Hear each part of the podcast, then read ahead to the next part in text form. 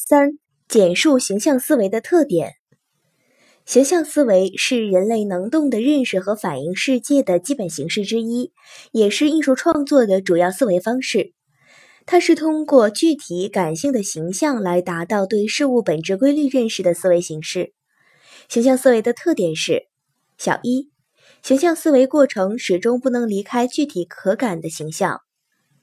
如同抽象思维始终离不开概念一样，形象思维的特点是自始至终离不开具体可感的形象。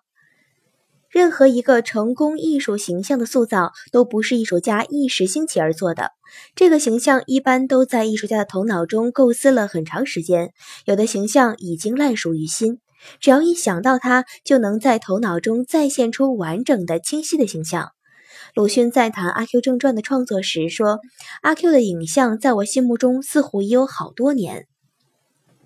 小二。形象思维过程不依靠逻辑推理，而是始终依靠想象、情感等多种心理功能。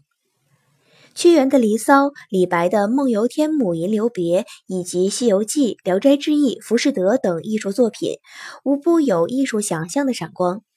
列宾在画伏尔加河上的纤夫时，也感到自己和纤夫一样艰难地拉着船，痛苦地行进。这正是由于作家在艺术创作过程中强烈的情感体验，才使得作品能够激动人、唤醒人、陶冶人。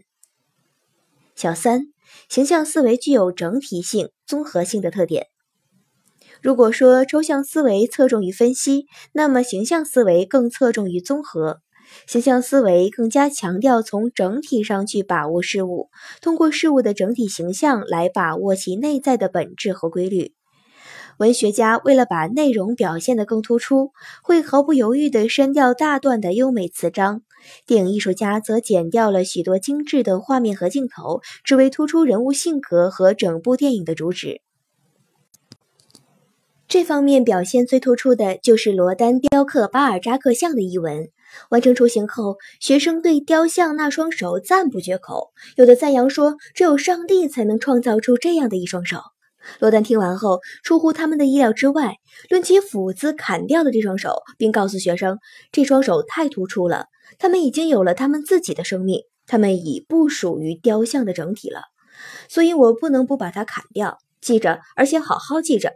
一件真正完美的作品，没有任何一部分比整体更为重要。”布代尔为阿根廷阿尔维尔将军塑像时，阿根廷当局曾向布提出为阿戴上军帽。布却回答：“我的将军是位英雄，他在战斗中丢失了军帽。”布看重的是作品的整体效果，尽量避免可有可无的细节。